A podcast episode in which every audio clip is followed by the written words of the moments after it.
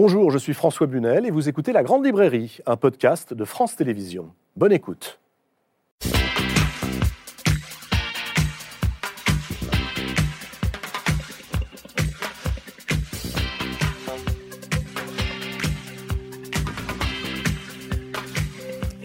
Bonsoir, bonsoir à tous et bienvenue dans la Grande Librairie.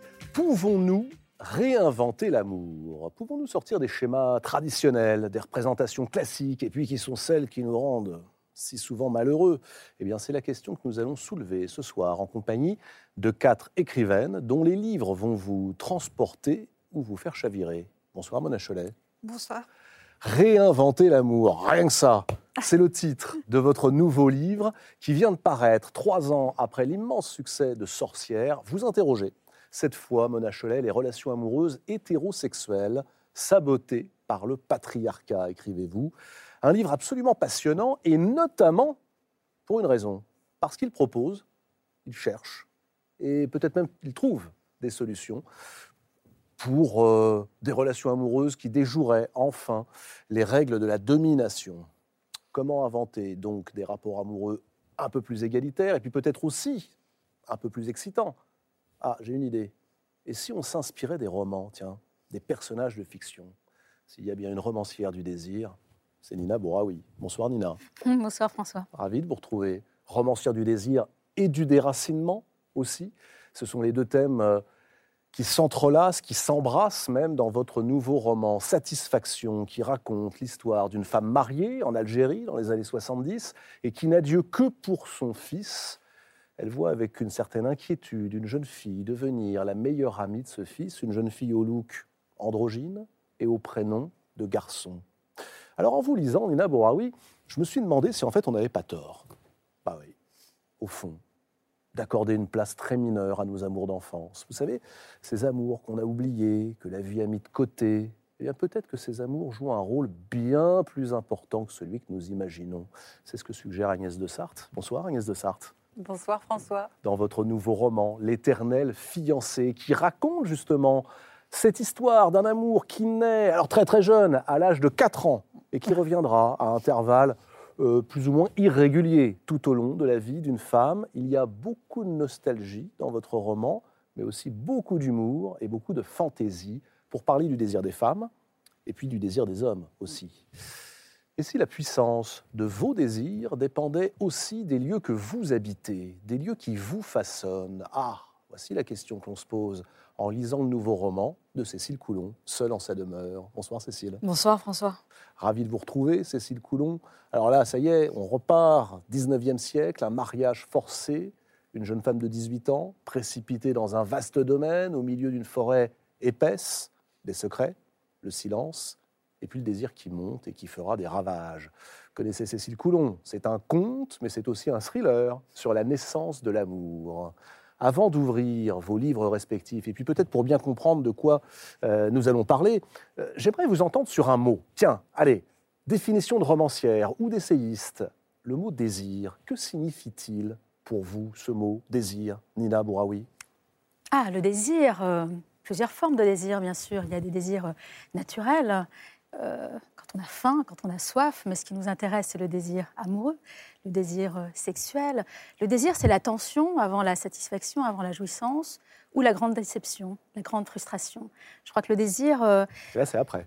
Oui, ça c'est après. Mais quand on n'a pas euh, satisfait son désir, mais je crois qu'aussi, moi, je ne peux pas le, séparer de l'être. Pour moi, le désir, en tous les cas, pour, dans mon cas, informe sur le sujet ce que je suis. Euh, moi, mon désir m'a informé tout de suite, dès l'enfance, mais je n'avais pas les mots pour raconter mon homosexualité et je n'avais pas de passé amoureux, je n'avais pas les mots pour dire ma nature. Mais ce désir-là, il a été vraiment l'information de mon être et il m'a enfermé dans la marge. Et puis sortir de la marge euh, prend des années, prend toute une vie. Et les livres aussi aident aussi à sortir de la marge. Et vous l'avez dit, il faut mettre des mots. Tiens, je me souviens, Mona Cholet, que dans votre livre, dont on va parler tout à l'heure, vous associez la pulsion euh, narrative, celle de l'écriture, à celle aussi du désir. Est-ce que euh, le désir, pour vous, revient à ce que disait euh, Nina Bouraoui?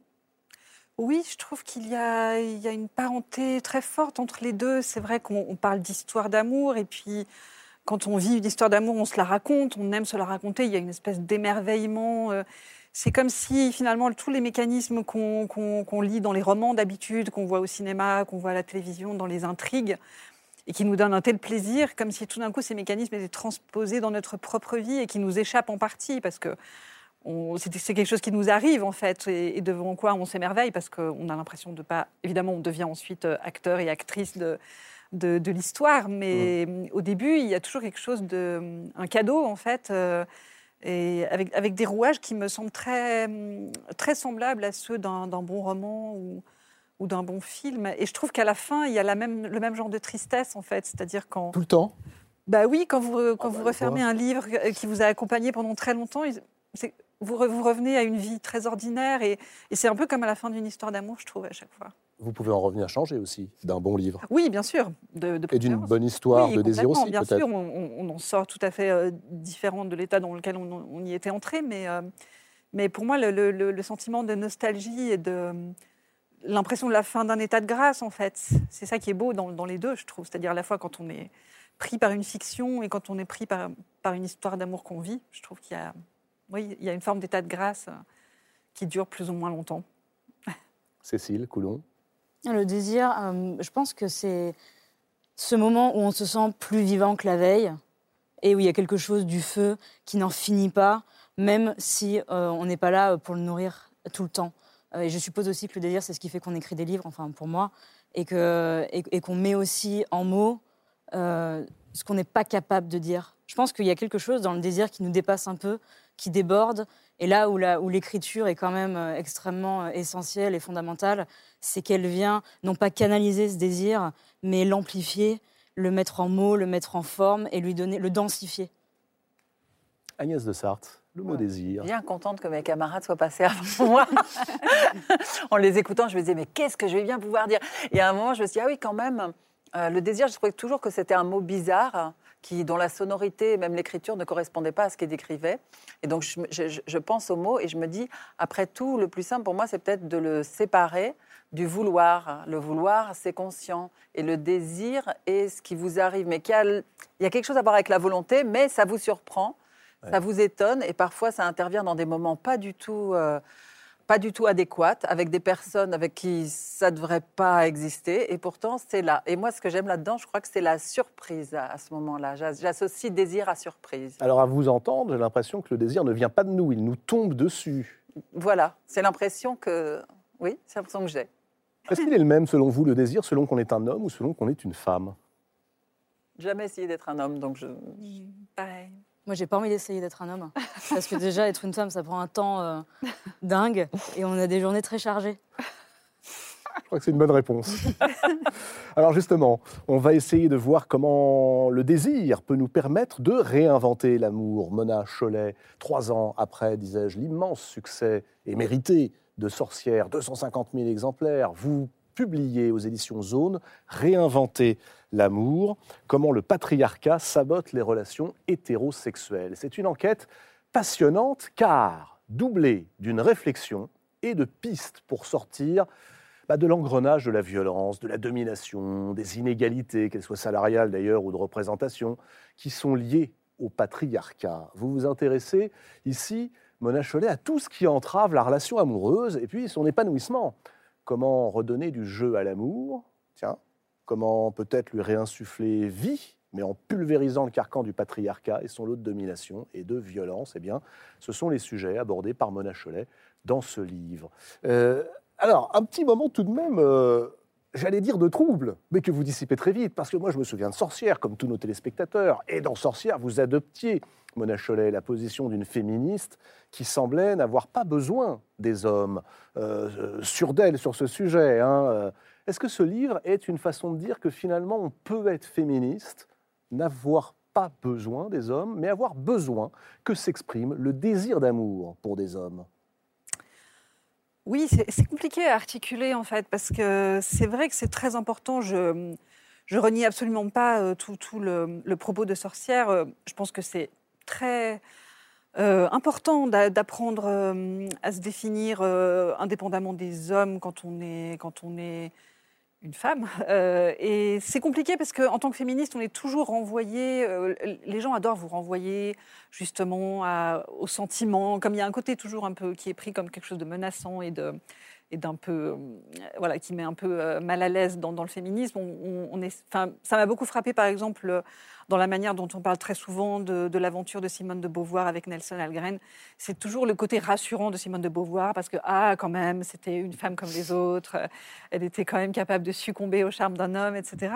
Et c'est très agaçant. Ça vous agace, hein, Oui, c'est très agaçant. Mais en même temps, euh, et, et moi, j'ai- toujours envie de travailler énormément sur mon autonomie en tant que femme. J'ai l'impression d'avoir une, une forte tendance à la, à la dépendance affective, enfin qui d'ailleurs ne sort pas de nulle part, qui, qui, m'a- voilà, qui vient de mon éducation, de ma socialisation en tant que femme. Euh, et donc j'ai envie de... Et ça vous semble, pardonnez-moi, antagoniste avec le féminisme dont vous parliez dans Sorcière, qui n'est pas non plus un féminisme si radical.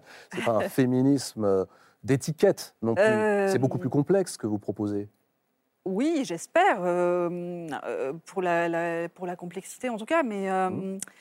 Euh, non, je crois qu'on on est toujours un peu... euh, j'avais envie d'être honnête en fait, c'est-à-dire j'avais envie à la fois de, de, de- de pouvoir exister en tant que personne autonome et puis en, en même temps quand même de traiter ce désir d'amour qui de fait me, me porte vers des hommes.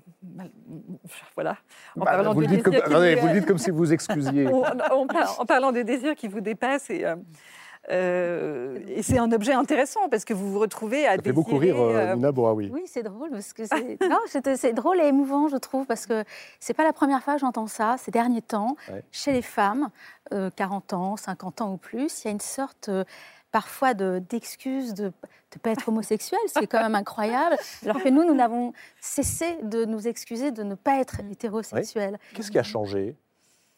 Ah, je pense que, mais je pense que l'homosexualité euh, aborde l'amour d'une façon euh, totalement différente parce que il a fallu euh, vivre cet amour caché, secret, en tous les cas pour les femmes de ma génération. J'ai 54 ans et c'est vrai que dans les années euh, 70 et 80, quand j'étais adolescente, on rasait encore les murs quand on allait dans des endroits réservés, réservés aux femmes. Et je crois que hum, aujourd'hui, tout d'un coup, on se dit peut-être que les homosexuels ont à cause de cette pression sociale, à cause du secret, nous sommes euh, frères d'armes et, et- et sœurs d'armes dans nos couples. C'est-à-dire que pour nous, l'amour n'était pas euh, si facile que ça. On ne parlait pas de nous, euh, la publicité ne parlait pas de nous, les histoires, la littérature, la politique.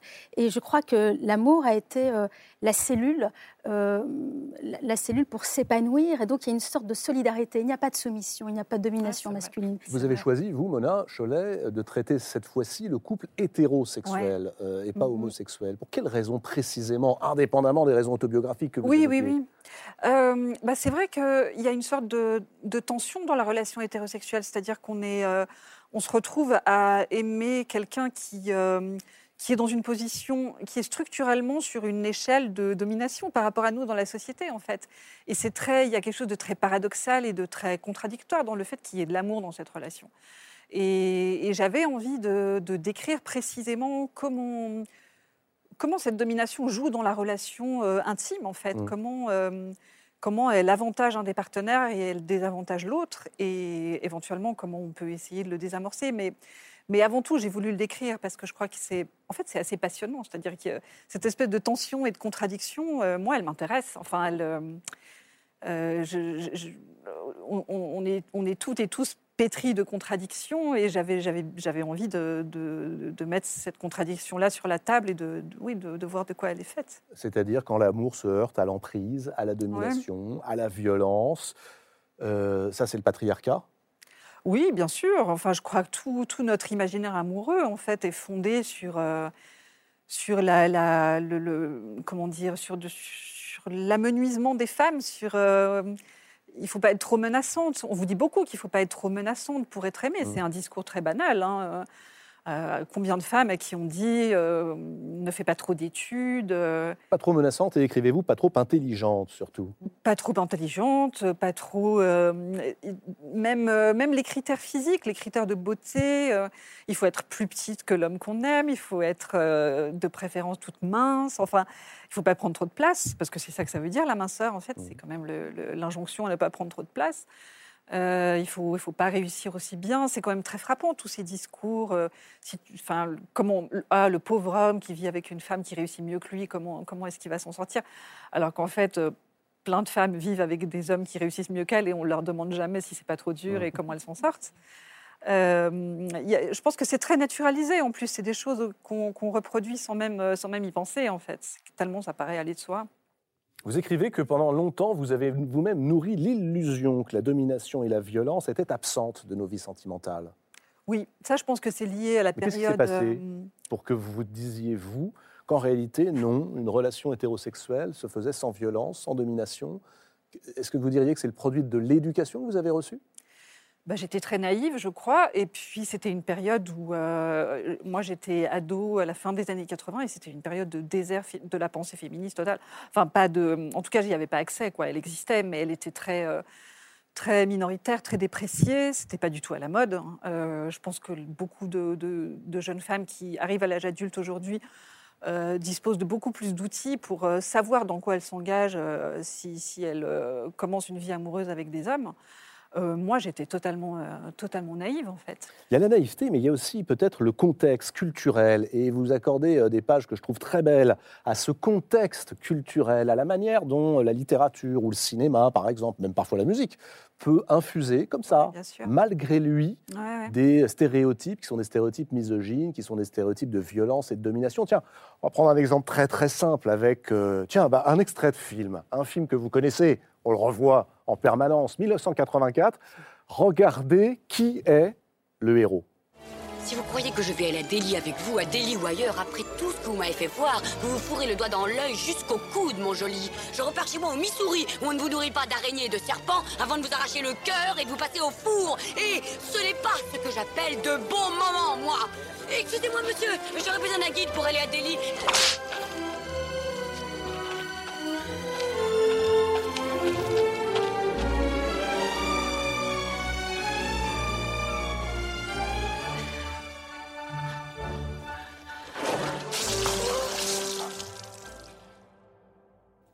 1984, Indiana Jones et le Mhm. Temple maudit, Harrison Ford, Kate Capshaw. La culture des années 80 et des années 2000, c'est ça.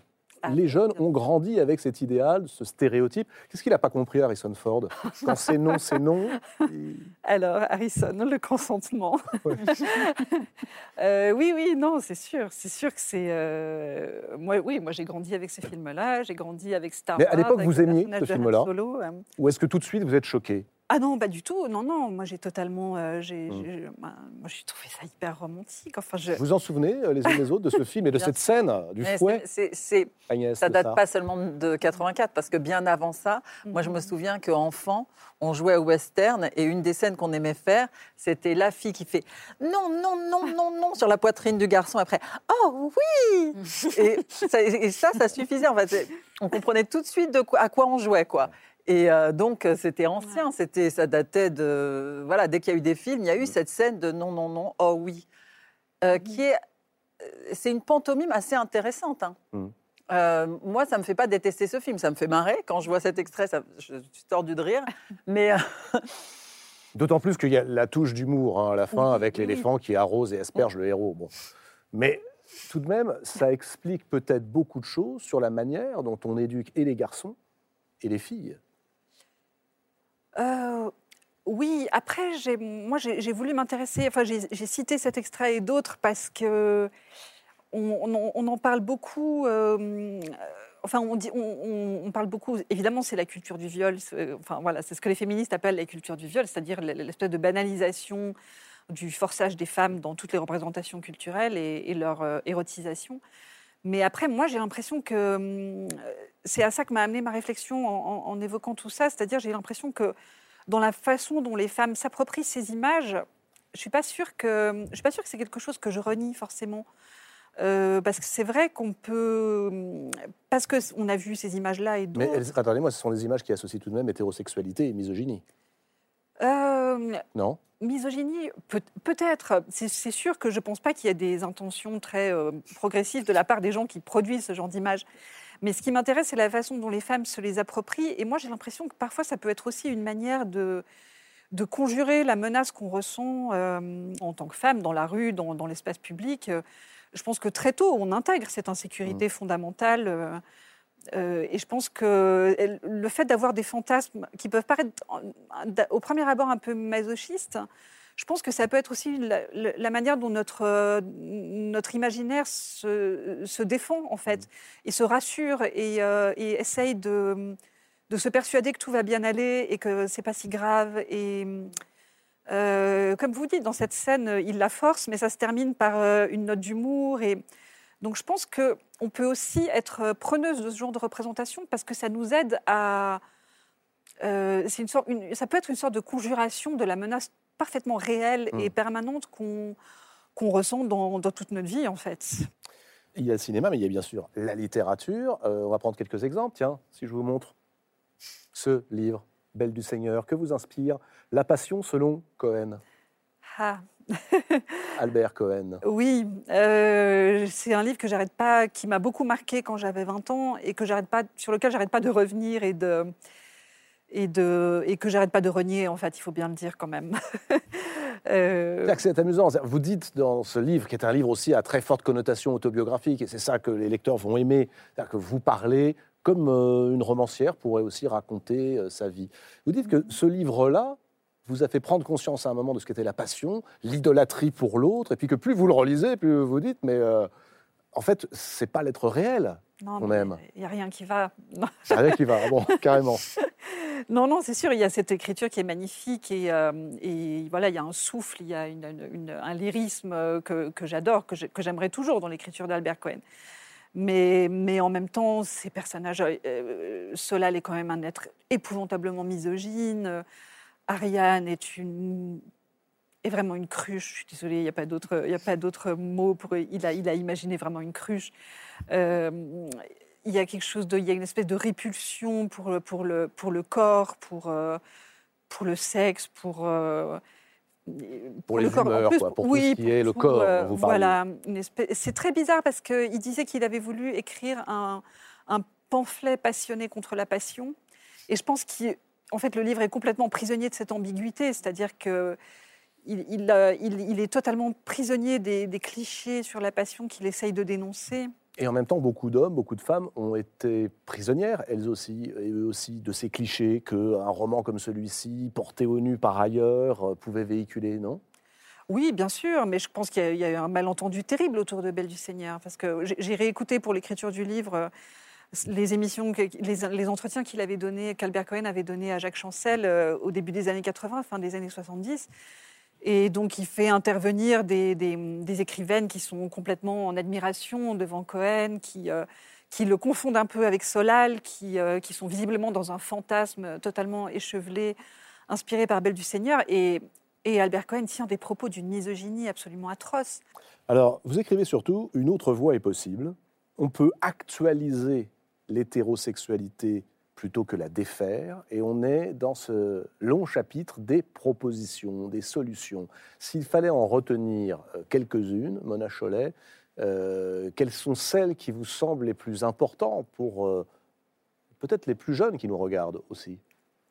Euh, mm, ouais, ça c'est toujours le moment où je suis complètement. euh, Alors, par exemple, le refus de cohabiter. Refus de- re- le refus de cohabiter, Ah, oui, alors ça, je sais pas, j'en ferai pas forcément une règle générale. J'ai voulu Ah, pourtant, euh, de- vous l'écrivez clairement. C'est vrai que ça, ça résout énormément de problèmes, la, la- la décohabitation. Je pense qu'on devrait. La euh, décohabitation, c'est pas mal comme, euh, Oui. comme terme. Oui, je pense qu'on devrait revendiquer. Tiens, on va euh, décohabiter.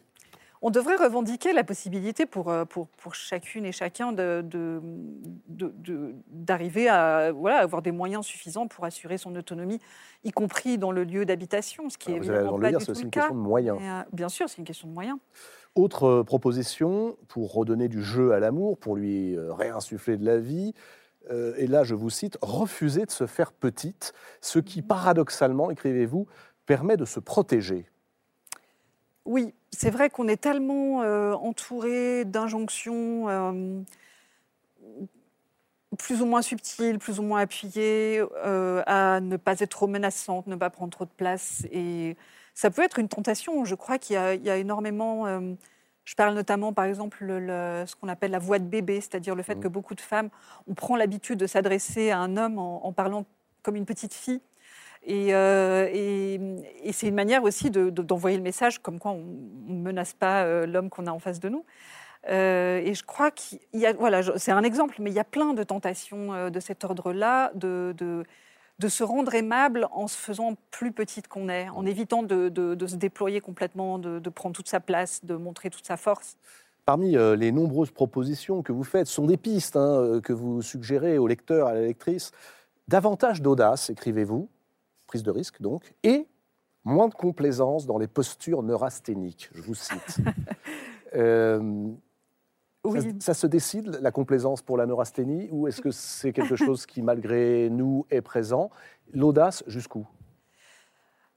Euh, Peut-être juste un mot sur la neurasthénie, parce que Oui. peut-être que j'explique un peu juste ce que je voulais dire par là. C'est-à-dire, moi, j'ai l'impression qu'on est beaucoup euh, prisonnier d'une vision euh, un peu tragique de l'amour, qui en fait est assez commode, parce que euh, ça, ça dispense en général euh, l'un des partenaires tue l'autre à un moment, et puis voilà, c'est tout le monde pleure, mais en même temps, ça évite aussi de réfléchir à l'amour concret et à la suite, c'est-à-dire euh, si Roméo et Juliette s'étaient mariés et, et avaient vécu ensemble 50 ans, comment est-ce qu'ils auraient vécu? Comment est-ce qu'ils auraient fait durer leur amour? Ça, ça- ça évacue quand même de manière assez commode toutes ces vous, questions-là. vous croyez? Bah oui. Oui, et puis je crois que pour beaucoup d'hommes, il y a un côté. euh, Bah, C'est-à-dire que ça aurait, ça aurait fait durer leur amour, mais ça n'aurait pas fait durer le livre, c'est vrai, oui, c'est ça. la pièce. Voilà, ou, le- ou les souffrances du jeune Werther. Enfin, il y a tellement d'exemples. euh, Tristan et Iseux. Enfin, Mm. il y, a- il y a quand même une complaisance culturelle très forte pour. euh, Mais vous voudriez d'une littérature qui raconte des histoires d'amour qui se déroulent toujours bien? Qui console Non, qui se déroule pas forcément bien, mais, mais, oui, mais d'histoire d'amour qui ait lieu déjà, en fait. Et, et, qui, et moi, je trouve intéressant, en fait, de voir comment ça se développe, comment... C'est vrai qu'en général, elle s'arrête toujours, euh, soit, soit l'un des deux meurt ou les deux, soit on se contente de dire ils vécurent heureux, eurent beaucoup d'enfants. Et en fait, l'après est une sorte de grand Mm. vide. Et c'est dommage, euh, parce qu'il y a plein de choses intéressantes à raconter sur, Ben voilà, vous avez trois romancières qui, euh, pour certaines, n'aiment pas beaucoup les fins très heureuses. hein. Euh, c'est rarement joyeux, joyeux. C'est pas brillant, brillant, brillant, comme on brillant. dit dans le roman d'Agnès de Sarthe. Génial. Non, mais c'est intéressant la question de la, pas seulement de la durabilité de l'amour, mais de, euh, de la représentation là aussi, Mm. de, de ce qu'est un couple. Et déjà de fabriquer une identité couple, euh, que ce soit dans la vie ou dans le roman. Oui. Euh, c'est complexe parce qu'on a affaire à deux. C'est un système, mais constitué de deux éléments qui n'ont pas du tout le même fonctionnement. Et donc, pour arriver à rendre ça harmonieux dans la vie, mais même dans un livre, et savoir. Et c'est vrai qu'il y a, le, il y a ce- cette phrase terrible pour les romanciers euh, les gens heureux n'ont pas d'histoire. Et moi, je sais que depuis que je suis enfant, je me dis ah ouais, alors qu'est-ce qu'il faut que je fasse? Être triste, vite, vite, vite, euh, avoir un énorme chagrin, vite, absolument, c'est urgence. Et, ça. et, euh, et je, c'est une phrase très très louche en Ouais. fait. Mais c'est cette injonction hein, que dénonce Mona Cholet. Oui, oui, oui, Mm. complètement. Moi, je Mm. pense que les, les gens heureux ont une histoire. Enfin, je... Oh là là, je suis rassuré. Après, ils sont peut-être pas heureux tout le temps non plus, c'est pas possible, mais on n'est pas. Je pense qu'il y a une facilité dans la noirceur aussi. Il y a un côté, il y a un Une complaisance, écrivez-vous. Une complaisance, ouais. C'est devenu un cliché culturel en fait. Cette espèce de désespoir cynique et élégant. Et je pense que, en particulier pour beaucoup de romanciers masculins, c'est une manière de parler d'amour sans perdre la face en fait, c'est-à-dire sans, euh, sans, sans se compromettre avec euh, la mièvrerie féminine. Et puis la proposition qui est peut-être euh, la plus forte et celle qu'il faudra retenir, je trouve, d'entre toutes, vous écrivez ne jamais revoir ses ambitions à la baisse sous prétexte que le modèle non patriarcal ne court pas les rues. Ouais, c'est vrai. Je pense qu'on on- on se fait beaucoup de tort en, en acceptant des, choses pas très satisfaisantes, en, se disant plus ou moins consciemment que voilà qu'il n'y a pas d'autre solution que ça. Et euh, je commence à arriver à l'idée qu'il vaut mieux pas d'amour du tout plutôt qu'un qu'un amour trop inégal ou trop euh, trop frustrant et décevant. En fait, il y a plein d'autres choses que l'amour dans la vie. Il y a l'amitié, il y a, Il y a la pâtisserie aussi. il y a la pâtisserie, exactement. Ouais. Vous Non, seriez prêt, vous, à, à- à laisser tomber l'amour pour la pâtisserie? Alors, si c'est une très très bonne pâtisserie, ça se discute. Euh, non, non, mais ce que je trouve intéressant, euh, moi, je suis assez euh, étonnée de voir comment, et je trouve que ça, ça court, si je prends toutes les générations Mmh. euh, que je peux connaître, ce- ce- cette jonction qu'il y a entre l'isolement et l'indépendance, comme si c'était les deux mêmes choses, comme si être indépendant dans sa vie, ça voulait forcément Mm. dire être tout seul, finir tout seul et isolé. Et je pense que ce sont deux choses euh, très différentes, et quand même, il y a énormément de gens qui sont par défaut avec d'autres gens, parce que la solitude est absolument euh, impossible à ressentir, à vivre ou à expérimenter, parce qu'elle est confondue avec euh, de l'isolement. Je crois, hein, c'est un- c'est quelque chose qui, moi, me, me fascine et que j'interroge beaucoup, que ce soit dans ma vie ou dans la vie des gens qui m'entourent. Et je suis euh, assez euh, étonnée de voir comment à chaque fois on en revient à ça, ne pas finir seul, surtout ne pas finir seul. Agnès de Sarthe, convaincue par euh, l'essai de Mona Cholet Ah, ça m'a l'amour. ça, ça m'a passionnée. Enfin, j'étais très très curieuse d'un tas de choses. Et après, ce qui est ce qui est intéressant, c'est la mise en scène aussi de euh, Mona Cholet dans le livre de Mona Cholet. Mm. C'est-à-dire pouvoir faire état Parler de des soi. contradictions. Et non, et surtout faire état des contradictions et des paradoxes. Et là, c'est un bel exemple du, de, d'être tel qu'on est et, et de, de pouvoir euh, su- survivre à la contradiction. Ce que je trouve, parce qu'il y, a- y y un orgueil, une fierté parfois, pas seulement dans ce qu'on vit, mais dans ce qu'on fait, qui pousse à livrer des œuvres ou des essais complètement univoques, qui vont avoir un seul message au, voilà, au bulldozer. Et moi, je trouve que l'équivoque, c'est tellement important euh, en poésie, en roman, mais aussi dans l'essai. C'est-à-dire voyager entre des positions qui sont intenables, mais qui permettent de euh, réfléchir, d'y retourner, de se dire ah oui ça oui ah mais je suis pas tout à fait d'accord etc. Et que, c'est- et que ça c'est- que ça puisse ouvrir à ça, euh, c'était euh, voilà c'était un plaisir pour ça. Voilà, voyage au cœur des positions intenables. Réinventer l'amour. Mona Cholet, c'est publié chez Zone. Si on avait déjà réussi à réinventer l'amour, bah, je crois que Nina Bouraoui serait au chômage. hein. Parce que tous vos romans, en réalité, Nina Bouraoui, C'est un compliment. ben oui, c'est un compliment, puisqu'ils racontent tous vos livres la difficulté d'aimer euh, cette zone où on zigzague entre des désirs contradictoires, euh, l'équivoque, la complexité, toujours de façon très différente, hein, ces livres, subtils, précis, quel que soit d'ailleurs euh, l'âge, le sexe, euh, l'attirance. Satisfaction, c'est le titre de votre nouveau roman, ou Satisfaction, allez savoir, tiens, si on est Rolling Stone. Il vient de paraître aux éditions Lattès. Alors, vous disséquez au scalpel la question du désir, et puis parfois celle de son absence aussi. C'est l'histoire d'une femme, une femme mariée en Algérie, nous sommes à la fin des années 70, qui porte à son fils adolescent un amour fou, au point de s'inquiéter lorsque ce fils lui présente une euh, jeune fille, une copine, intrépide, dominatrice, au look euh, androgyne, et qui porte un prénom masculin. Qui est-elle au fond? Votre héroïne, Madame Ackley. Je crois bien que de tous vos livres, la quinzaine que vous avez écrits, c'est bien la première fois que je vois apparaître une telle femme. Oui, c'est vrai. Euh, c'est une femme française qui a rencontré son mari algérien pendant la guerre d'indépendance en France. Et elle ne revient pas au pays, elle vient au pays. C'est-à-dire que lui revient en Algérie avec euh, une volonté peut-être de le reconstruire, en tous les cas beaucoup d'idéaux, euh, une forme aussi de romantisme, euh, venir après la guerre, reconstruire après euh, les vestiges. Et très vite, elle va se rendre compte que elle, cette femme française, quand les Français en 62 partent et quittent l'Algérie, et quand elle, elle fait le chemin inverse, très vite, elle s'aperçoit qu'elle n'est pas accueillie dans ce pays, parce que ce pays est encore très, très marqué par la colonisation, très marqué par cette guerre d'indépendance qui a été très dure entre les Français et les Algériens. Les deux camps ont, ont beaucoup souffert. Elle va renoncer à son destin. Moi, j'ai un faible pour ceux qui renoncent, parce que je trouve euh, que ce sont de sortes de révolutions inertes. Attention à la complaisance neurasthénique dont parlait Attention Mona Cholet tout à l'heure. Et Non, mais parce que c'est ça, attends, voilà, on, on est au cœur du sujet. Oui. C'est-à-dire qu'elle renonce, effectivement, elle renonce. mais elle est jeune, elle a 38 ans. Seulement, vous lui 38 faites dire dès le début, je me suis trompée de de vie. vie, oui. oui. Oui, parce que pour elle, c'était l'Eldorado. l'Algérie libre était l'Eldorado. Et elle arrivait non pas en conquérante, mais en tous les cas en amie, en amoureuse. Et elle se rend compte qu'il y a un racisme anti-français euh, très fort, souvent qui était tabou d'ailleurs. Moi, j'ai bien connu ces Françaises. hein. Ma, frère- ma mère a fait partie Vous y avez de ces vécu. Françaises. J'y ai vécu jusqu'à l'âge de 14 ans.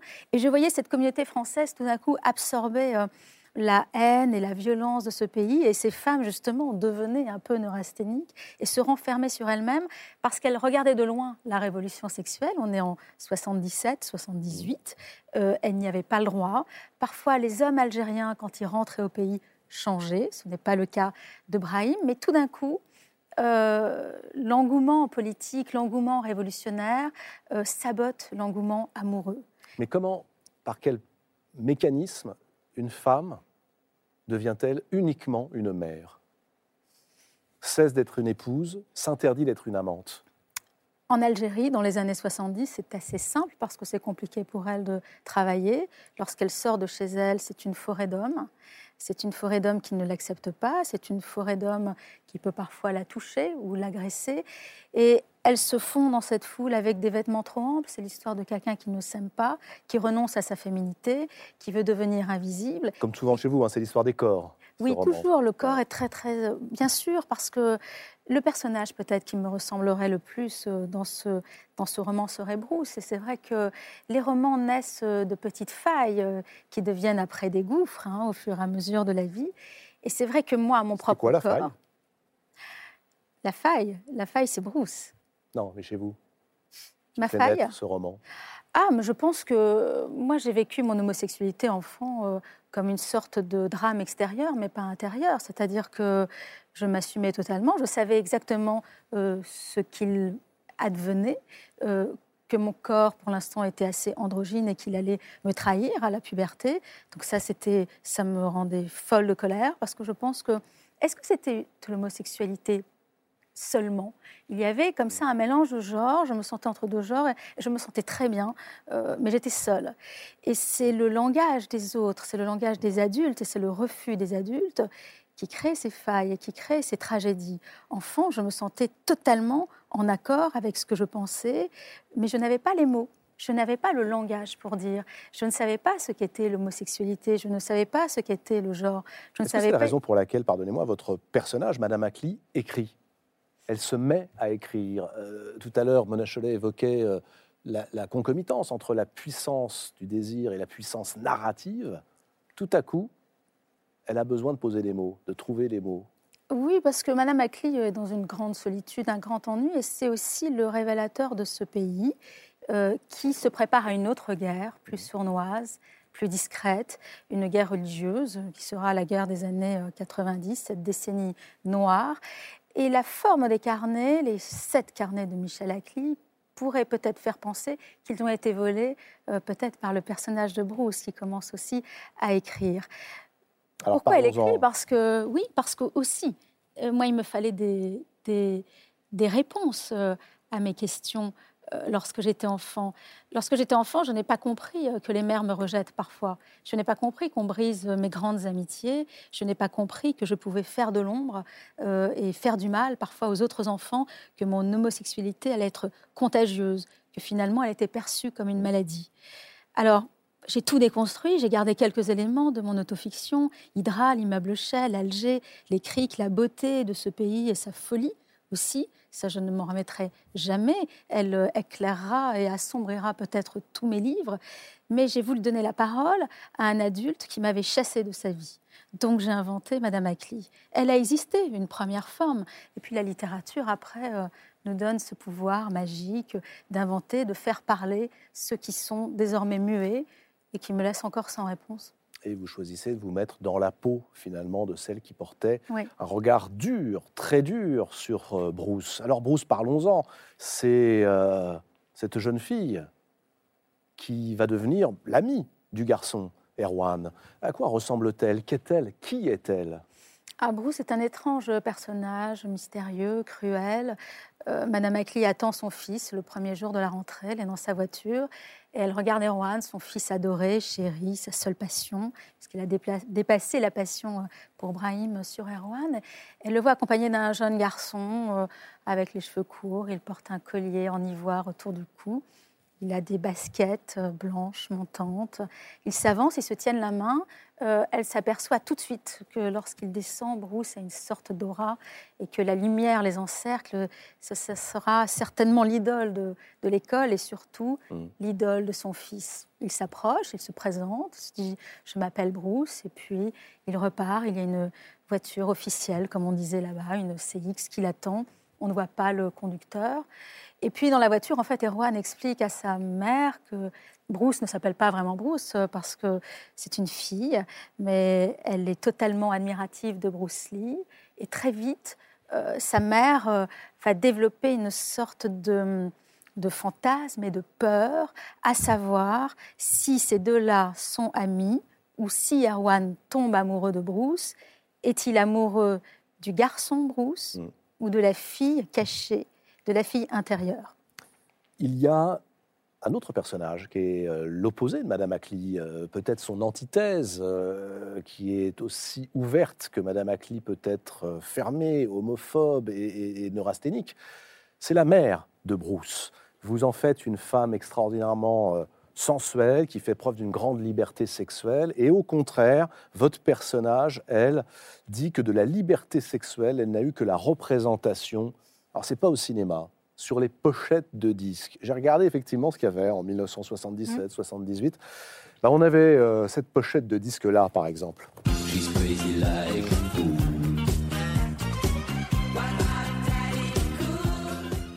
Bonne et M. Mais oui, bien sûr, tout enlacé. Enfin, moi, j'ai grandi avec cette pochette. Un homme, mm. trois femmes, à ses pieds. Ouais. Ou celle-ci, Donna Summer. Qu'est-ce qu'elle nous dit, cette pochette? Que nous disent ces pochettes? Vous les citez hein, dans, le roman. Euh, est-ce qu'elle vous semble être aussi ce qui contribue à faire le malheur de cette femme, Madame Ackley, qui finalement euh, se dit mais je ne pourrais jamais être une de ces femmes-là. Pour elle, c'est pour elle c'est la liberté. Peut-être qu'aujourd'hui on pourrait dire euh, ces trois femmes au pied de cet homme, ce n'est pas du tout la liberté.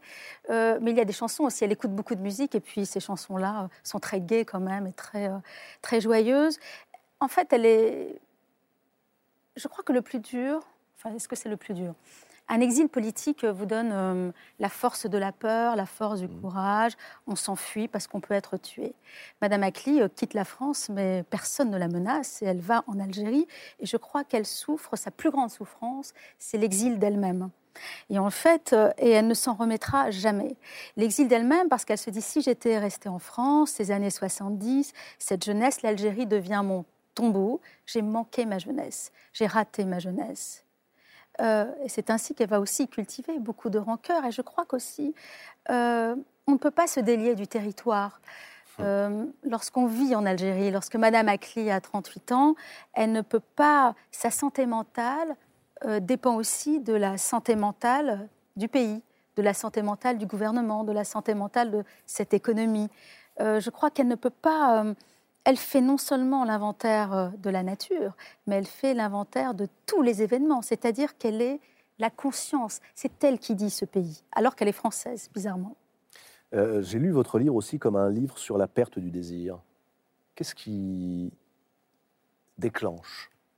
Quel est le signal de la perte du désir? Est-ce que c'est seulement cet exil à rebours? Est-ce que c'est seulement ce pays que vous décrivez si dur? Est-ce que c'est seulement ces corps des hommes?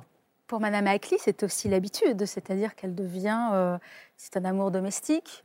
Euh, alors elle cuisine beaucoup, il est question beaucoup de gigot, de vin, de rôti, de tartes, de glace.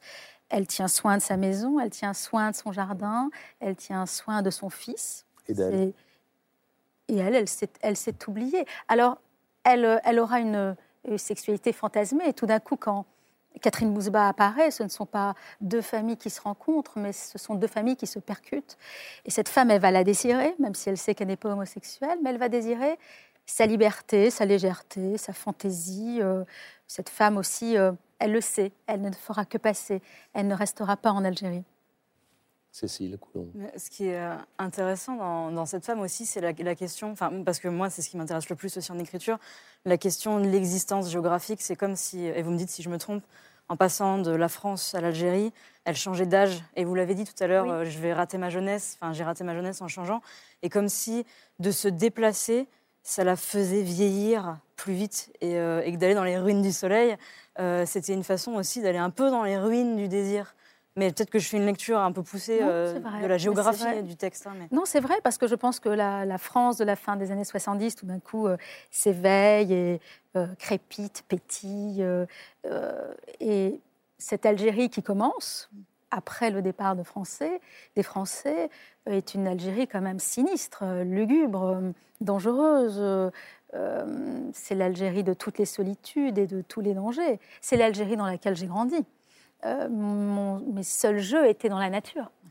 Et quand euh, la nature devient un terrain de jeu, alors c'est fabuleux pour un écrivain parce que ça vous donne un œil euh, photographique, un œil, un goût de la beauté. et souvent, moi, j'ai l'impression de plus décrire ce que je vois avant l'écriture. Avant l'écriture, il y a l'image, mais c'est aussi totalement mortifère puisque la nature nous rappelle quand même qui nous sommes et la pérennité, la menace la menace du temps sur nos vies. Mona Cholet, lectrice de Nina Bouraoui, je vois que vous l'écoutez très attentivement, tellement elle correspond, son personnage en tout cas, à un certain nombre de choses que vous voulez détruire dans votre livre. Oui, c'est sûr qu'il y a cette dimension d'enfermement, d'impuissance, euh, de, réduction à des rôles aussi, euh, qui sont même plus vraiment investis, à part son rôle de mère. Mais, et oui, et s'est échappé à travers la fascination pour une autre femme et, euh, et la, peur de la confusion des genres. Et, euh, oui, non, moi j'aime beaucoup. Euh, je trouve qu'il y a. Oui, c'est une illustration. Pas, je ne l'ai pas lu comme une illustration de, forcément de, mm. de thèmes que j'ai traités, mais moi je ne la trouve pas antipathique. Je trouve qu'il y a quelque chose de très rêveur chez elle, de très, mm. de très sensuel aussi. Enfin, il y a, il y a une c'est des, très belles descriptions de, sa vie, de, sa maison, de son jardin, de, euh, malgré les frustrations, malgré, euh, malgré l'amertume et les, les, regrets. Ouais. Oui, elle est sauvée par sa poésie. Elle a une forme de mm. poésie, Madame Ackley. Satisfaction en français chez Lattès et en anglais, vous pouvez le lire comme ça.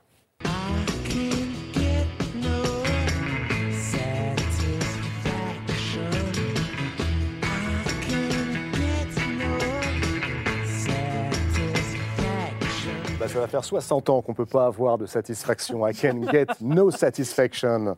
Évidemment, vous avez gardé que euh, le mot satisfaction, satisfaction. Comment attiser le désir, mais le désir de lire? Ah, tiens, ça c'est une des questions qu'on me pose le plus souvent. Bah, tout simplement en allant en librairie. cette semaine, je vous emmène à Lille sur la Sorgue. Alors c'est en Provence, bien sûr. Lille sur la Sorgue, c'est la ville natale de René Char. Son goût du risque a inspiré Maria Ferragu. Et en 2015, il y a six ans, cette jeune femme réinvente sa vie et elle reprend la librairie Le Passeur de Lille. Elle est devenue son port d'attache. Portrait signé Inès de la Motte Saint-Pierre.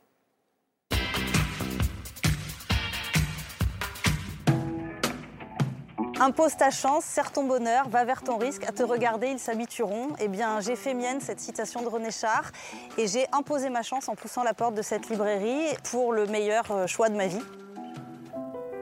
Le pouvoir d'un livre, c'est de créer un choc dans une vie euh, et grâce à ces chocs, en fait, c'est comme ça qu'on va avancer, c'est comme ça qu'on va se relever, c'est comme ça qu'on va évoluer, c'est comme ça qu'on va grandir.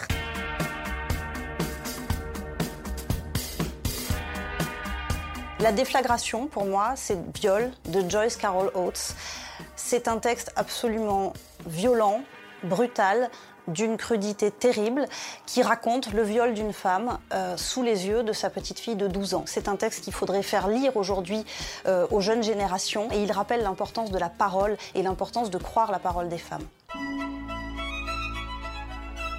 Pour moi, le livre qui rentre dans aucune case, c'est Les Buveurs de Lumière de Jenny Fagan. On s'attend à lire une dystopie, la fin du monde, et finalement, on va être emporté par une bande de personnages. Ils vont aimer, ils vont vivre, ils vont se rencontrer, ils vont boire beaucoup. C'est à la fois très réjouissant et très beau. C'est un livre qui fait du bien, qui rend un peu triste, mais c'est aussi ça le pouvoir de la littérature.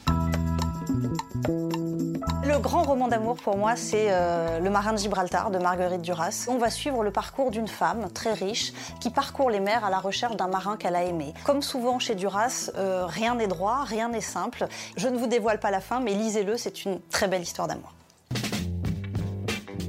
Le cri de rage, pour moi, c'est la vie parfaite de Sylvia Avalon. La rage d'être mère, la rage de ne pas réussir à être mère, la rage d'être une femme née du mauvais côté. Comme souvent, euh, Sylvia Avalon décrit la condition féminine de façon magnifique, avec beaucoup de délicatesse. C'est vraiment un cri de rage, mais au sens euh, beau du terme. Le livre sexy pour moi, c'est Paula ou personne de Patrick Lapère, parce que je trouve que c'est un orfèvre dans la distillation des petits éléments du désir, de la vie amoureuse et de la passion. C'est à la fois la passion des corps, mais aussi la passion intellectuelle. Voilà un auteur qui nous offre enfin un vrai regard sur le désir et la sexualité. Eh ben, on va continuer de porter euh, des vrais regards sur le désir et la sexualité, toujours en compagnie de Mona Cholet, Cécile Coulon, Nina Bouraoui et Agnès de Sarthe. Et si on avait tort, au fond, de juger mineurs nos passions de jeunesse Vous croyez pas? Ces incendies précoces, on les oublie, on les remise dans un coin de la mémoire, mais ce qu'on oublie surtout, c'est qu'on en est bien souvent sorti calciné.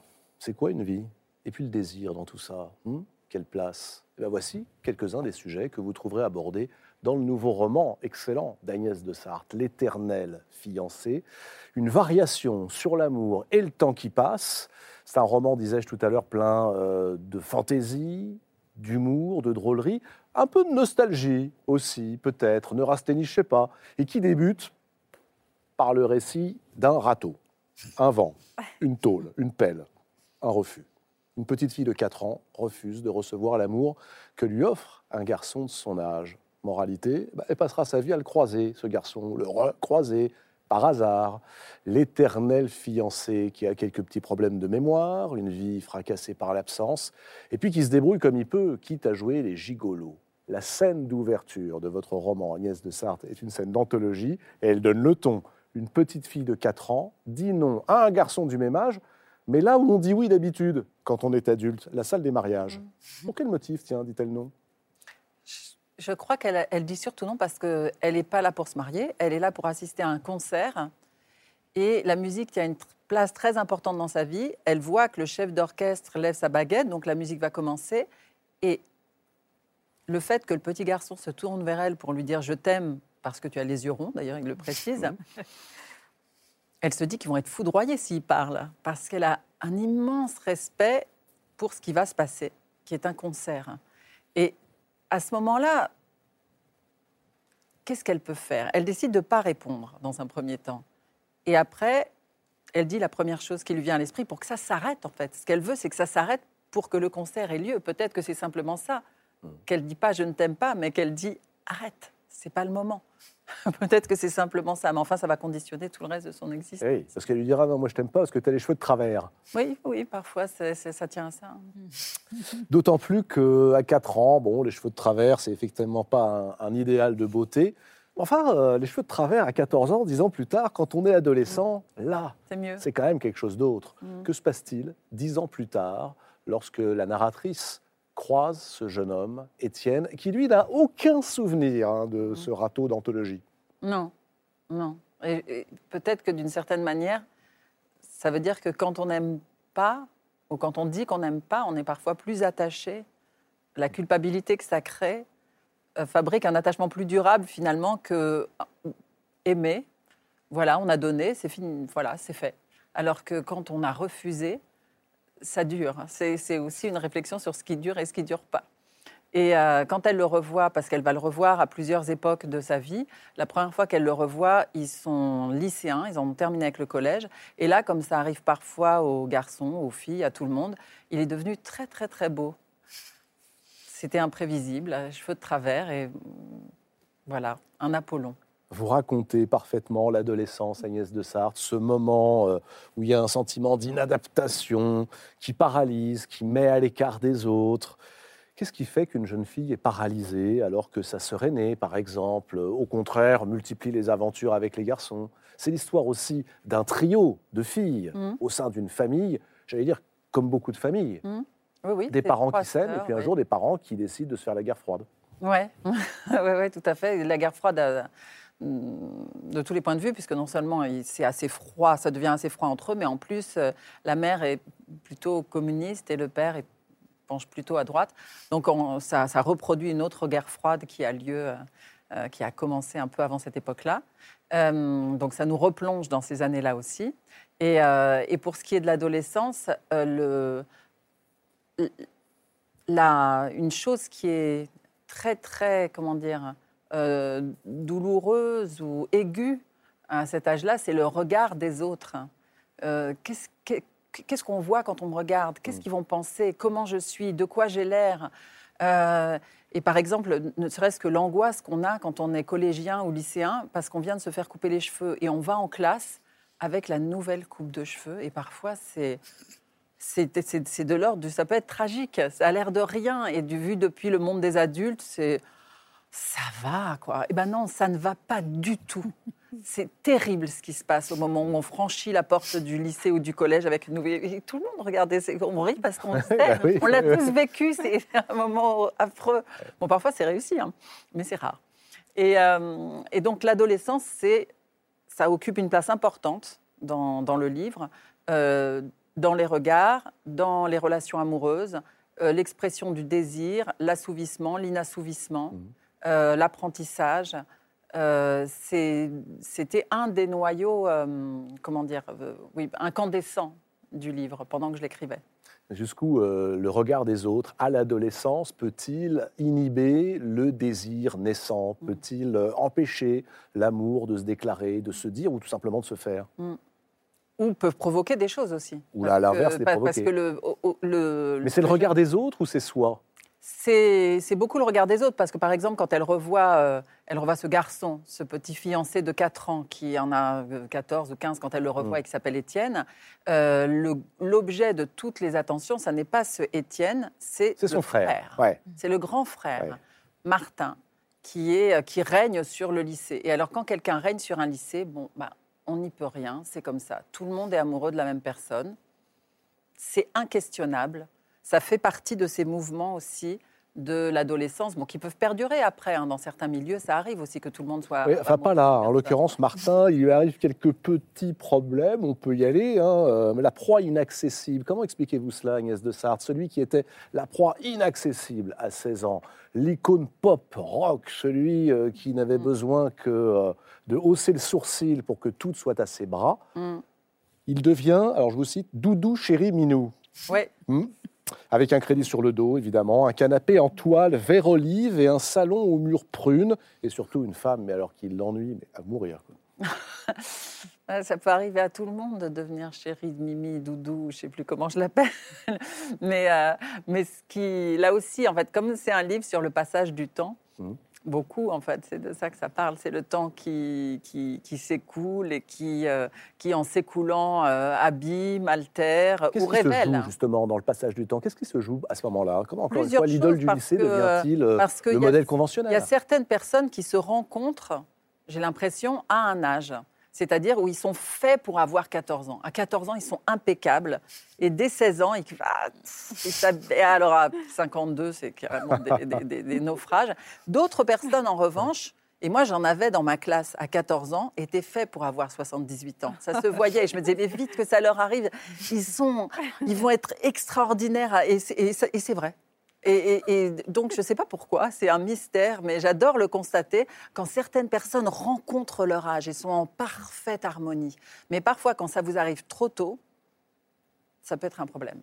C'est un livre sur le passage du temps, c'est aussi un livre sur le pouvoir des mots, me semble-t-il. Pourquoi est-elle si accrochée, votre héroïne, à ce garçon, Étienne, qu'elle va donc recroiser, on l'a dit, à l'adolescence, elle la- le perdra de vue, et puis il va revenir dans sa vie des années plus tard, une fois d'ailleurs qu'elle sera mariée, puis plus tard quand elle aura même des enfants, puis encore plus tard quand elle aura envie, euh, la cinquantaine venue, de reprendre ses études, d'abandonner son boulot complètement stupide qui n'est pas elle, Mona Cholet, revenir à elle-même et se lancer dans la musique. Mhm. Pourquoi Est-ce que c'est lié aux mots, à ses premiers mots Je t'aime parce que tu as les yeux ronds?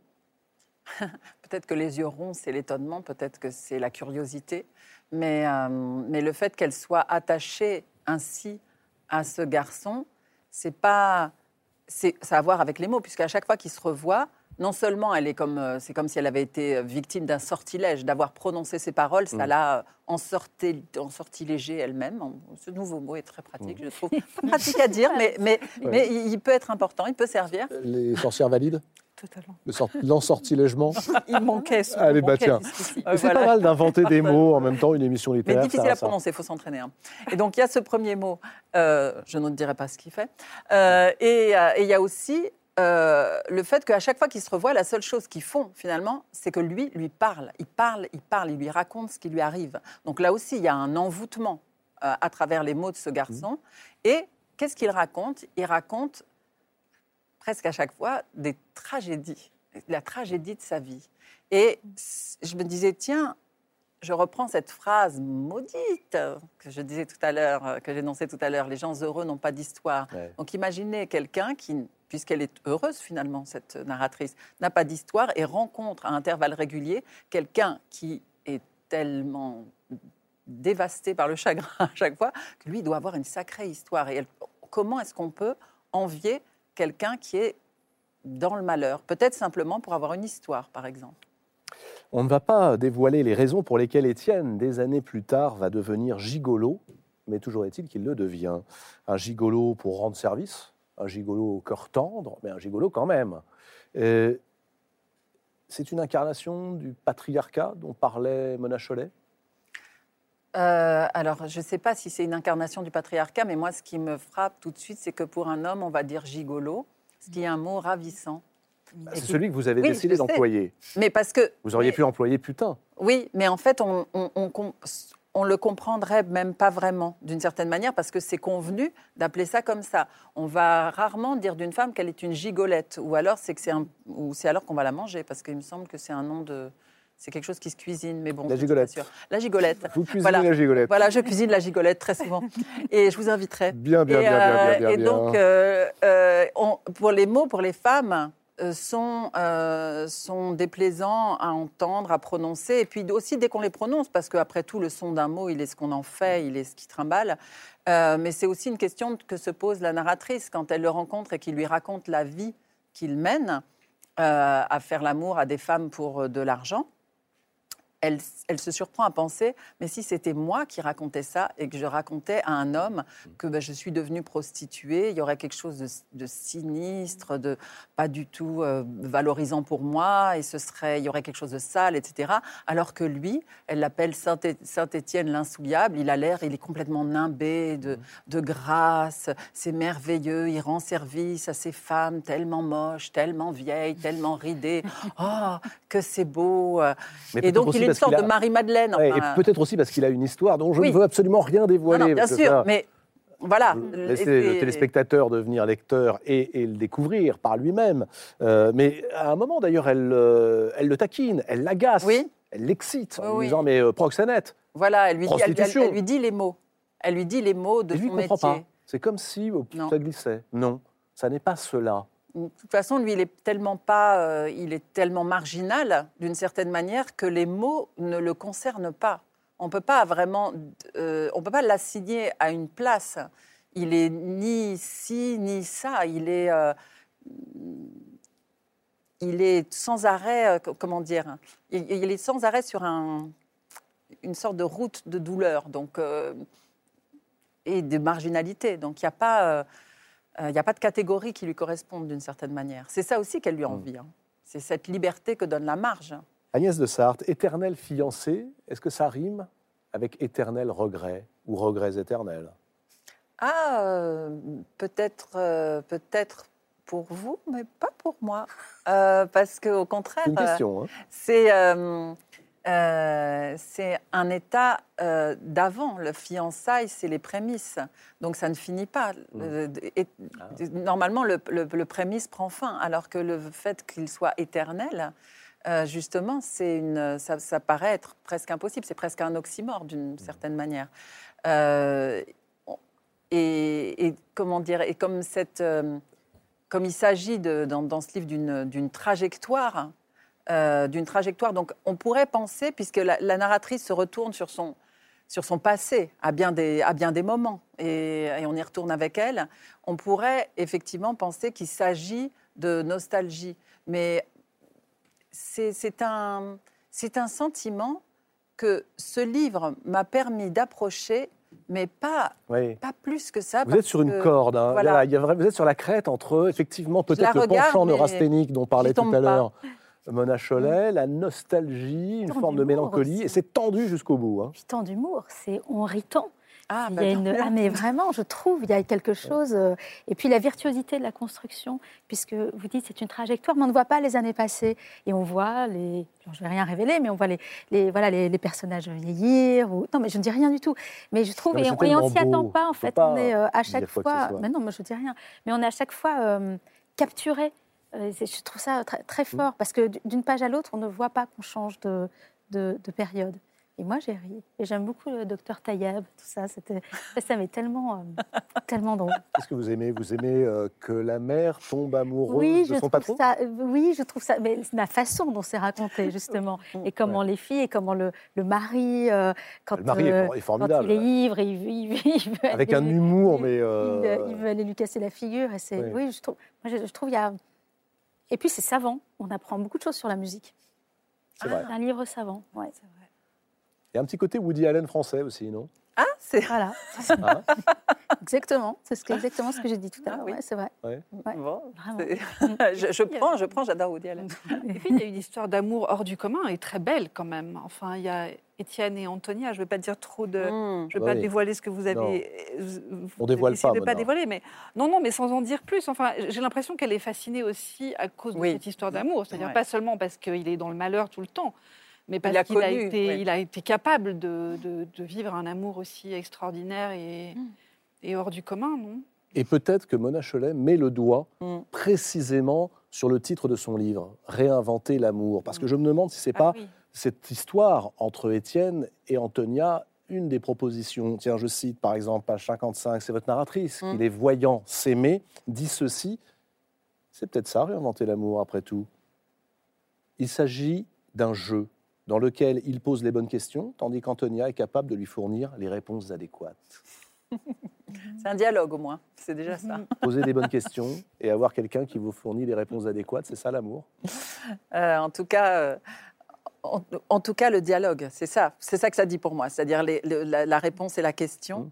euh, et ça peut s'inverser. Et ça s'inverse d'ailleurs, Ça bien sûr. s'inverse. Bien sûr. Parce qu'aussi parfois elle exige et il, il donne exactement, très précisément ce qu'elle exige, mais donc il y a sans arrêt une sorte de. Mais c'est musical aussi, c'est la s'écouter. C'est la ils danse. dansent aussi, ils ont une Mhm. pratique de la danse aussi qui est très euh, de la danse à deux aussi. Et euh, donc c'est c'est s'écouter et s'accorder et on se réaccorde sans arrêt. Sinon on n'arrive pas à jouer ensemble. Donc peut-être que ça, ça pourrait être euh, ma- ma- la, la recette d'Agnès de Sarthe pour un amour. L'éternel fiancé, c'est aux éditions de l'Olivier, sous la signature d'Agnès de Sarthe. Cécile Coulon, tiens, juste avant d'ouvrir votre euh, roman, je vous propose de revoir quelques images qui vont vous rappeler des bons souvenirs. Tiens, au mois de juin dernier, vous avez fait partie, chère Cécile, du jury de Si on lisait à voix haute, le concours de lecture organisé par la Grande Librairie, ouvert à tous les collégiens et lycéens de France. Je vous propose maintenant de revoir, euh, allez, rapidement, quelques images de la finale des collégiens, parce que les inscriptions sont ouvertes pour la saison nouvelle. Vous étiez 130 000 jeunes l'an dernier. Tous ensemble, on va essayer de faire encore mieux cette saison.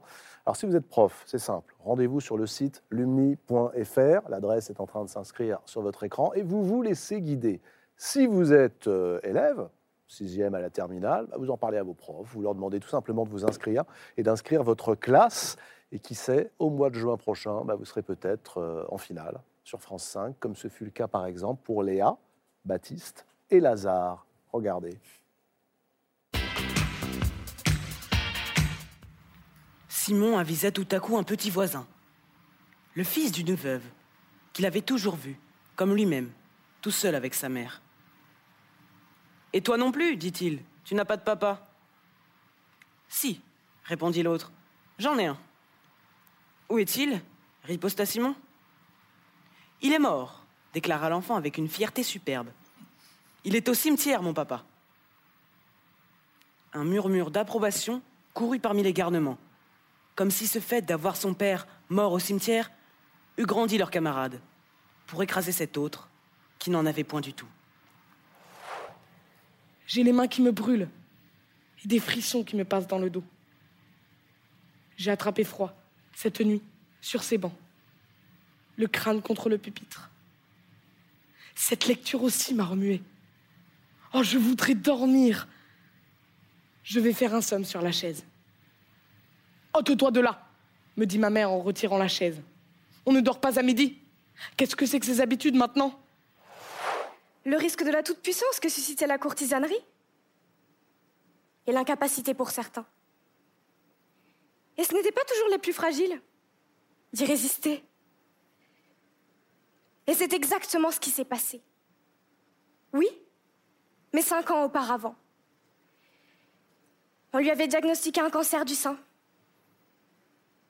Quand elle avait appris qu'elle était guérie, elle avait décidé de vivre avec l'intensité que seule la conscience aiguë de sa propre mortalité rendait possible.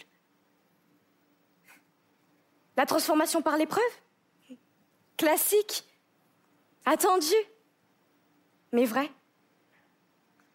L'abdication? Pas pour tout de suite.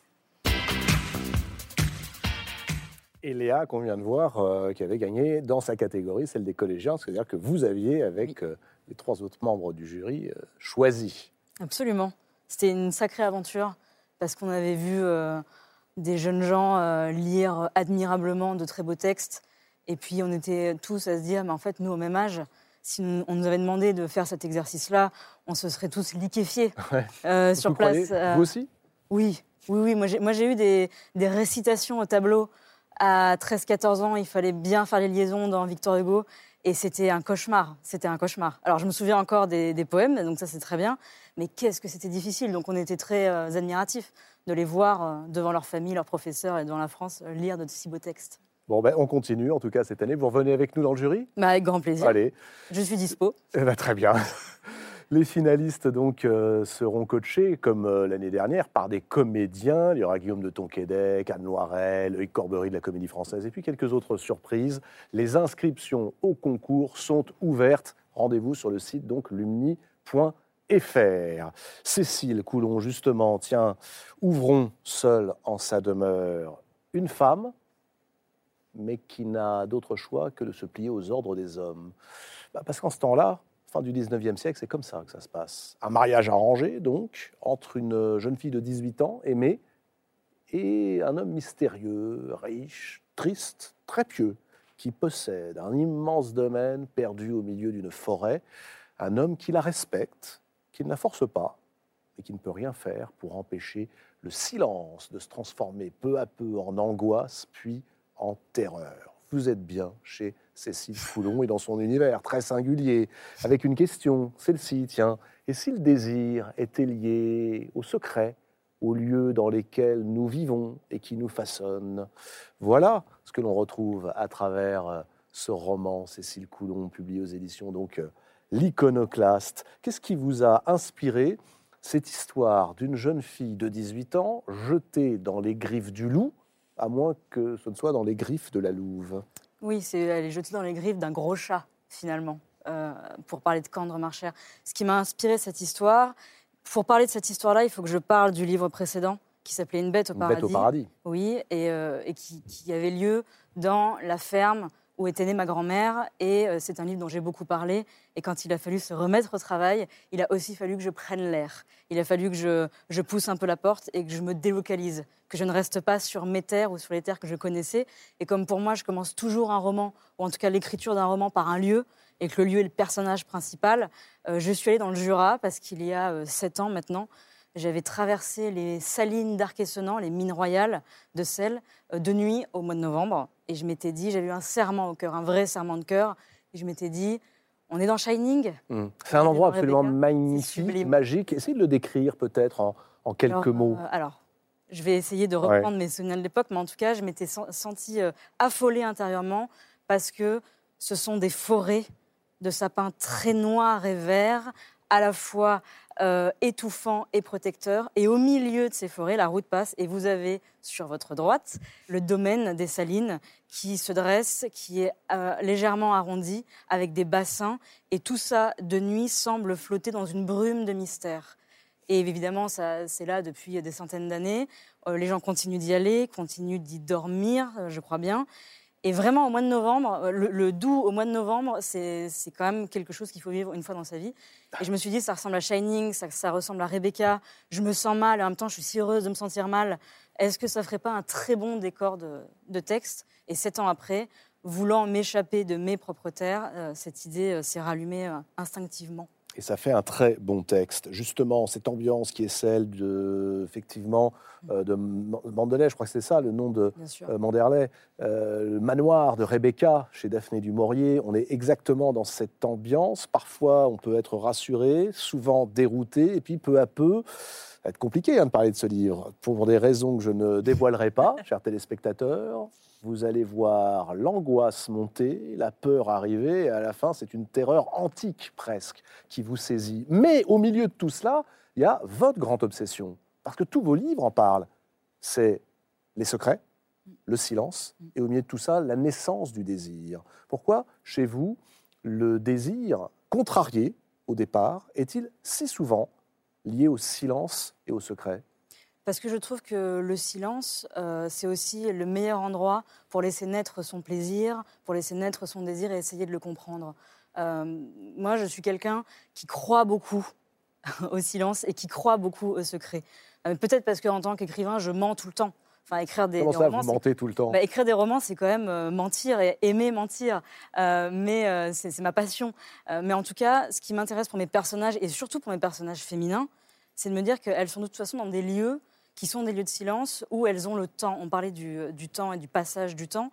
Et je crois que pour euh, aimer, dans, dans Seul en sa demeure, c'est parce qu'il y a tout ce silence qui l'entoure qu'elle va essayer de comprendre, qu'elle va essayer de creuser, de fureter, de débusquer Ouais. euh, qu'elle va aussi sentir en même temps en elle naître ce qu'est le véritable plaisir. Et moi, ce qui m'intéressait, c'était de faire une sorte de polar poétique, de dire on va mener l'enquête à ses côtés sur son époux, mais en même temps qu'on va mener l'enquête sur son époux, on va mener l'enquête sur son plaisir et sur son désir. La différence avec Agnès de Sarthe, c'est que là où Agnès raconte l'histoire euh, d'une vie et du désir tout au long d'une vie, vous, la vie s'arrête à 18 ans. Aimée, c'est son prénom, Oui. est mariée, mariée de force.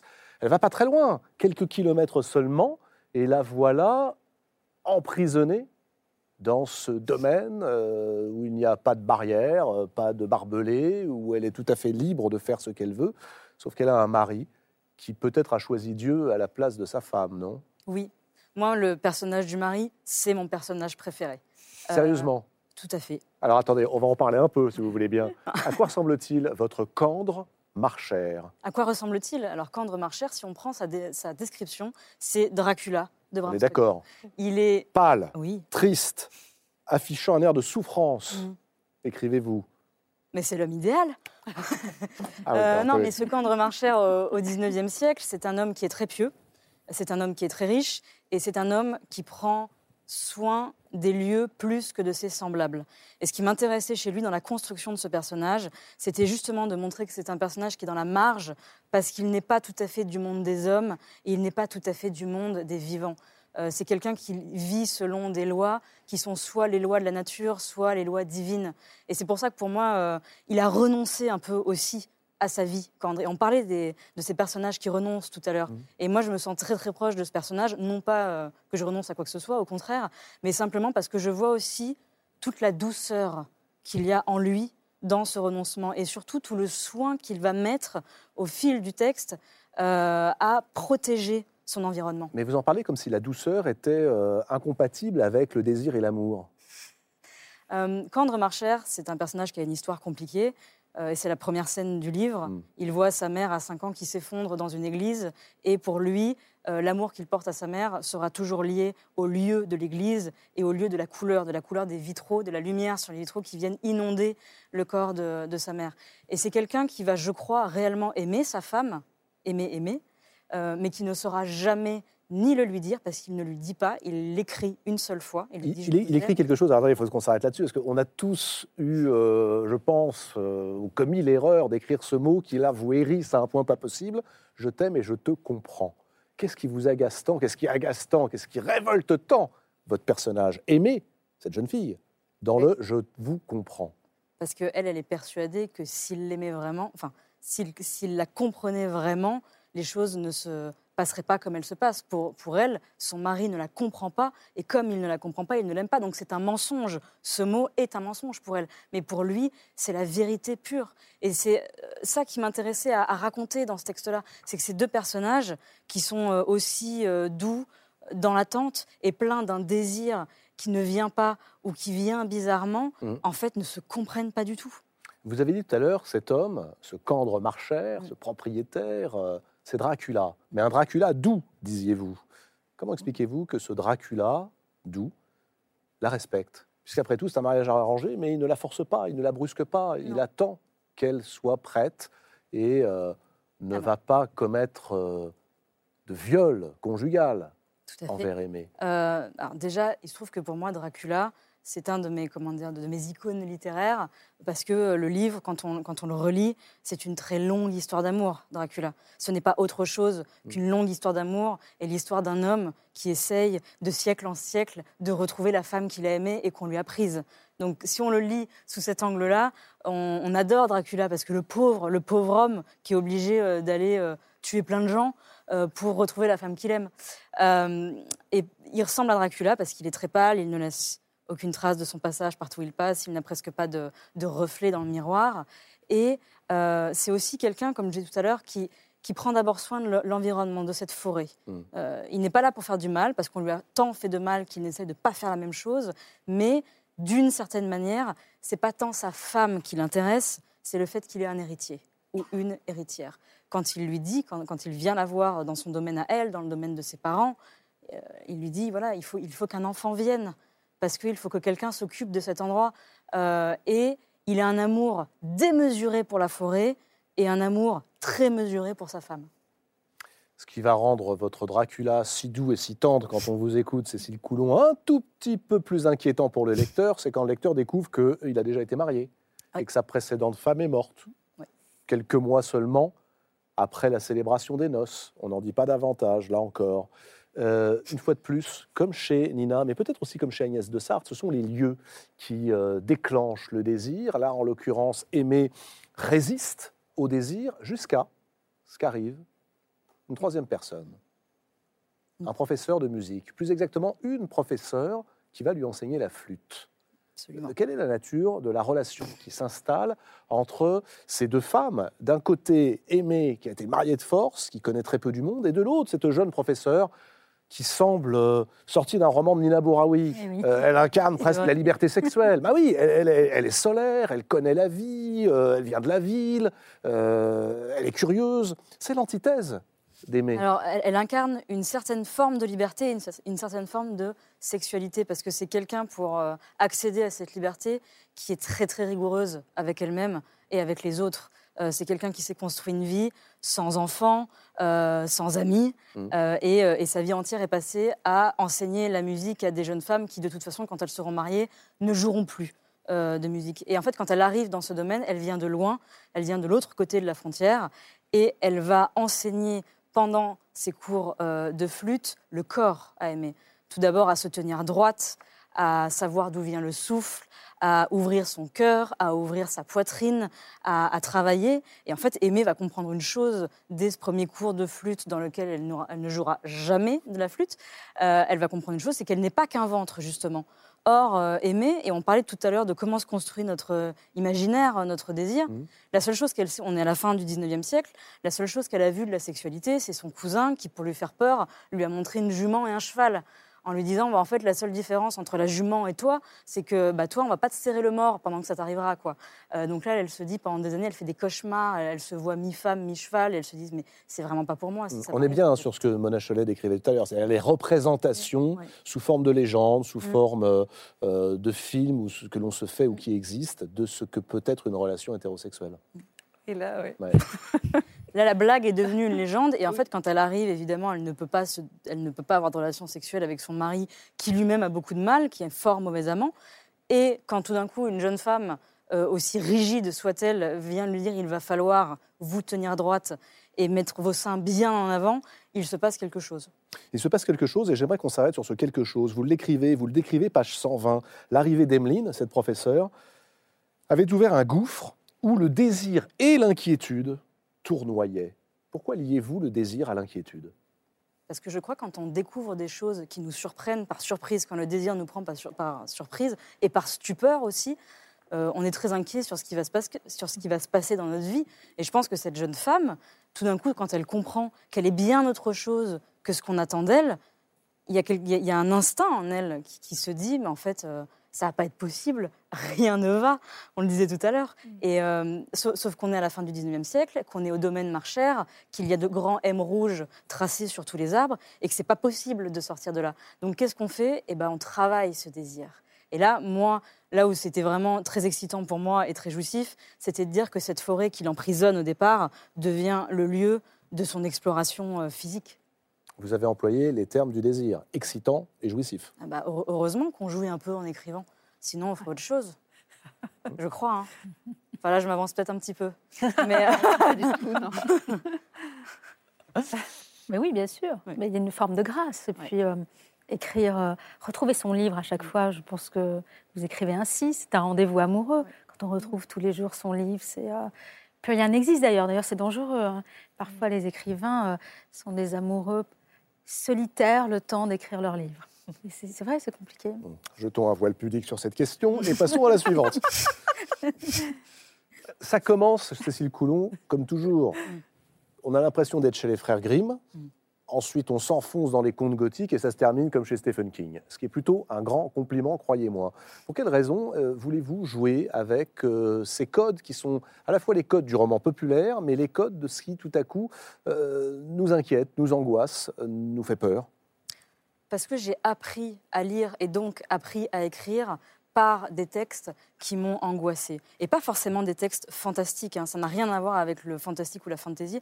C'était l'idée que quelqu'un que je ne connais pas, d'une autre génération, dans un autre pays, soit capable en deux phrases de me poser un décor, de me poser un personnage qui me tienne une nuit entière et qui me tienne une vie entière. Et ça, c'est quelque chose qui a été fulgurant pour moi pendant l'enfance. Et, et je lisais du Stephen King à la lampe de poche parce que j'aimais ça. Et parce que les textes de, de- de Stephen King qui m'ont fait le plus peur, c'était pas les textes fantastiques. Oui, c'est pas ceux dans lesquels on retrouve des zombies, des Non. ou alors Non, des non, morts c'est- vivants. C'était euh, c'est- très souvent chez Stephen King, le personnage principal est un écrivain Mmh. qui va dans une petite ville et il découvre dans cette petite ville que des choses ne vont pas. Et j'ai Donc tendance c'est à- Salem et Misérie, quoi, en gros. en gros, en gros, ouais, mis- alors Misérie. on- quand on lit Misérie, on n'a pas du tout envie d'écrire des livres après parce qu'on se dit qu'on va perdre un pied et, et- et qu'on va très mal finir. Mais euh, en tout cas, cette sensation, encore une fois, de, de j'ai peur, mais j'aime ça. J'aime cette angoisse-là. Et, euh, et peut-être que moi, Steph- Stephen King, c'est l'homme que j'ai aimé parce qu'il me faisait peur, ce qui est d'ailleurs une très mauvaise raison d'être amoureuse. Mais euh, je crois que j'ai enfant, je me suis dit j'ai envie de faire pareil. Je serais euh, maudit jusqu'à la 13e génération si je révélais quoi que ce soit de ce polar, puisque vous employez le terme tout à l'heure, Cécile Coulon, donc je ne dirai rien de l'intrigue, Euh, mais j'irai directement page 329 si vous le voulez bien. Pour cette phrase qui renvoie dos à dos deux choses, le bien et le mal. Ah, page 329 chez Cécile Coulon. Le bien et le mal se mélangeaient dans sa pensée comme des jumeaux monstrueux liés par un seul et même membre, dansant dans son âme, tarentulant presque, à la manière des danseurs malades, fiévreux. Vous ne les opposez plus, bien et mal. Non, et je pense que enfin, dans mon cas, c'est le but du- d'un roman. Euh, le, éviter le manichéisme et, et dire c'est un peu plus compliqué que ça. Je pense que ce que permet la littérature euh, et ce que permet l'écriture, parce qu'il n'y a pas l'image qui va avec, on n'est pas soumis à une image, c'est de se dire, c'est de se dire attention, prenons le, prenons le temps de dire les émotions et ce qui nous habite, c'est toujours un peu plus compliqué que ce qu'on imagine et, et ce qu'on essaie de nous faire croire. Ben voilà, c'est plus compliqué que ce qu'on imagine et surtout que ce qu'on essaye de nous faire croire. Mais enfin, les romans et les essais sont peut-être là pour euh, nous aider à nous en sortir. Seul en sa demeure, Cécile Coulon, c'est aux éditions L'Iconoclaste. On arrive à la fin de cette émission. Merci à toutes les quatre d'y avoir participé. Merci à vous de l'avoir suivi. Euh, je vous rappelle que vous pouvez, vous pouvez gagner les livres de nos invités en répondant à la question qui va vous être posée dans un instant sur les réseaux sociaux de la Grande Librairie. Vous pouvez voir et revoir cette émission en replay sur le site france.tv. Vous pouvez même l'écouter en balado-diffusion sur toutes les plateformes de podcast, cette émission. La semaine prochaine, sur le plateau, ah, on évoquera, tiens, on n'est pas bien loin, l'exil, mais aussi le roman des origines, et puis surtout, les secrets de famille, avec sur le plateau Santiago Amigorena, Simonetta Greggio, Jim Fergus, et deux découvertes, Lilia Hassen et Delphine Arbo-Pariante. Je vous souhaite une belle soirée, bonne lecture, à la semaine prochaine. C'était La Grande Librairie, un podcast de France Télévisions. S'il vous a plu, n'hésitez pas à vous abonner. Vous pouvez également retrouver les replays de l'émission en vidéo sur France.tv.